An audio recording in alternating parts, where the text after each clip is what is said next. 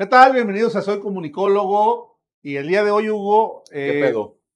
¿Te acuerdas tú de aquella eh, frase de eh, Carlos Salinas de Gortari Mm, cuando se refería a la oposición política y decía que ni los veía ni los escuchaba? Está cabrón. Sí, ¿no? pelonchas orejón, Simón. Una frase que yo de- creo que es de las más emblemáticas del sexenio de, de Salinas. Simón. Bueno, hoy esa frase le aplica también a Andrés Manuel, porque resulta que Salinas no era el único presidente que no quería escuchar.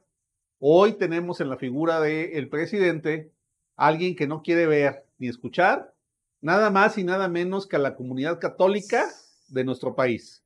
Vamos a, verlo el día de hoy. Quédese con nosotros y lo platicamos. Enseñando lo mejor que aprendió del PRI. Sí. ¿no? Totalmente. Su ADN es completamente priista.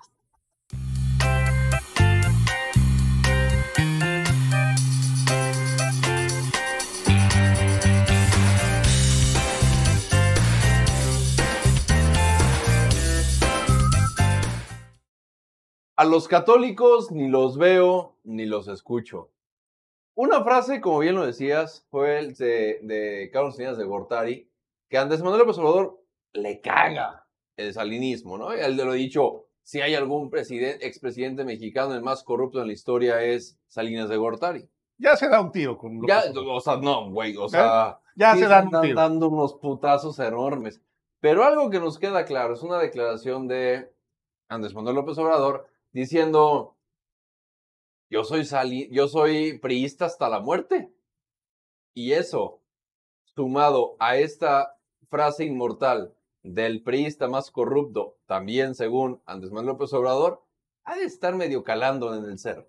Sí, mira, tristemente para la comunidad católica de nuestro país, Que es la Eh, mayoría. que sí, que es un país donde pues al menos el 70, 75% de la población es católica Sí. y eh, pues que no sean escuchados está terrible. Más cuando pues en días recientes vimos la muerte de dos sacerdotes eh, jesuitas Sí. allá en Chihuahua y esto hizo que la comunidad católica levantara la voz. No solo por la muerte de estos dos sacerdotes, y el guía de turistas que también murió en, en esta ocasión, sino por la violencia y la escalada de inseguridad que estamos teniendo en nuestro país. Vamos a escucharlo para que usted eh, lo tenga en perspectiva. Estemos en contexto. de este recinto sagrado, espacio de reconciliación, de paz y de esperanza, respetuosamente pido, pedimos al señor presidente de la República, revise su proyecto de seguridad pública, porque no vamos bien. Y esto es clamor popular. Este evento lamentable no es aislado en nuestro país. Cabrón, ¿no? Un país invadido por la violencia y por la impunidad.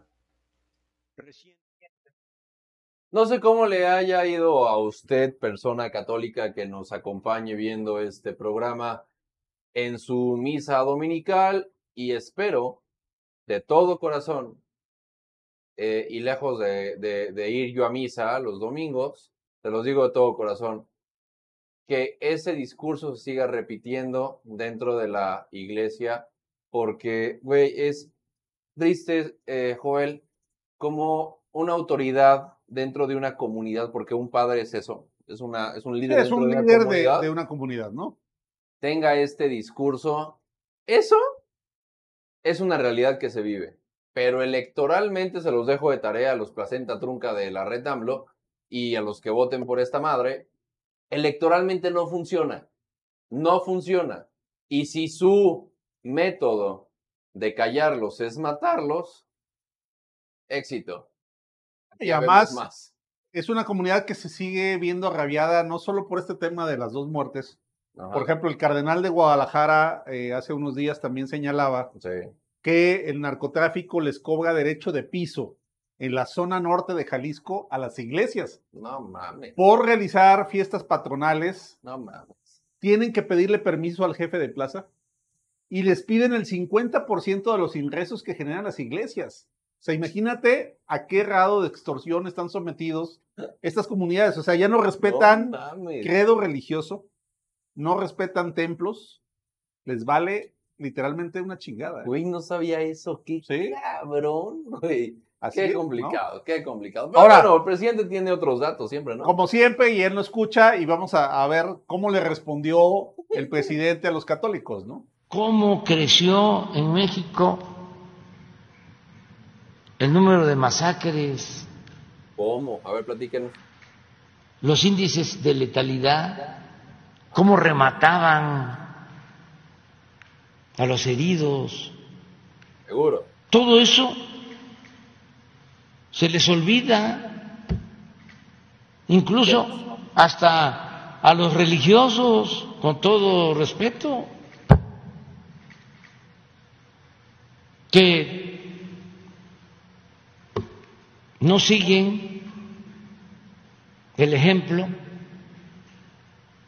del Papa Francisco Madre mía. porque están muy apergollados por la oligarquía mexicana. O sea, según el presidente, la oligarquía mexicana controla al papa casi casi, ¿no? Sí, si usted que nos escucha no sabe qué es ser apergollado, es cuando uno toma del cuello a una persona, ¿no? Y lo tiene literalmente sometido, ¿no? Este, entonces, lo que dice eh, López Obrador, pues es que la Iglesia Católica está sometida a la oligarquía eh, mexicana. El, el problema, te voy a decir que, ¿cuál es la oligarquía? Ah, Si quien gobierna es él. claro, Si, si hay una nueva oligarquía es la de él. totalmente. ¿no? sí. Cuando él habla de la mafia del poder, pues hoy tenemos la mafia del poder de Andrés, porque la otra ya no gobierna. Y ya tiene muchos años que no gobierna, ¿no? Al menos tres años ya no está en el poder. O sea, Según la de ¿No? él, güey, pero pues tiene ya todos. ah, eso No, sí, pues digo, tiene a Barle, a Bejarano, a to- toda la bola, todos. O sea, Este, si alguien se quejó de los anteriores, pues ahí los tiene dentro. Pero bueno, ajá, eso es tu historia. Luego, Y bueno, el tema es que, eh, pues López Obrador les responde así a, lo- a la comunidad católica, pero además fíjate con argumentos falsos. claro. porque él dice que no se voltea a ver el pasado. Pues nosotros se lo vamos a mostrar aquí. ¿no? Mire qué bonita imagen. Le vamos a poner esta imagen completa, eh, la podría ver en el canal de YouTube de Joel, en el cual eh, muestras toda la imagen, Joel, de, de- de- de todo esto que viene de Salinas de Gortari. Y aquí para que usted pueda ver en este pequeño espacio, eh, viene desde eh, Fox, em, Calderón, Peña Enrique Nieto. Peña Nieto y él. Y si usted puede ver la tendencia, pues evidentemente va subiendo. Y cuando vea ese declive, es porque pues estamos a medio año de, Sí, claro, ¿no? de lo que va O sea, lo que este- tú puedes ver ahí es que con Felipe Calderón hubo 120.463 homicidios dolosos Ajá, en seis años. en seis años. Hoy llevamos tres años eh, y medio y ya llevamos 124.725 homicidios dolosos. Es decir, ya superamos la guerra de Calderón En la mitad de ¿no? O podemos traducirlo así. Hay más muertos en la paz de Andrés que en la guerra de Calderón. Así de fácil. Pero además, mira, el sexenio más violento hasta ahorita ha sido el de Peña Nieto, con 156 mil muertos. Sí, si lo consideras en su, su totalidad. En eh, su totalidad. Pero estás a un brinco de rana Exacto. de que AMLO llegue, güey. Es más, Es va en el, en el siguiente año AMLO va a llegar a lo de Peña Nieto. Exacto. Totalmente.